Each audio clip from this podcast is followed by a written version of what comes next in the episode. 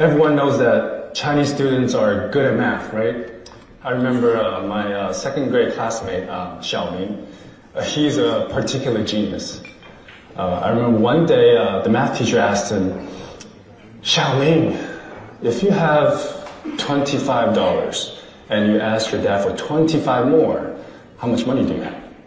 Xiaoming replied, 25. The math teacher asked him 语的学习视频，包括明星英语、高以翔英语全集哦，可以联系我的微信三三幺五幺五八幺零，跟我来索取哦。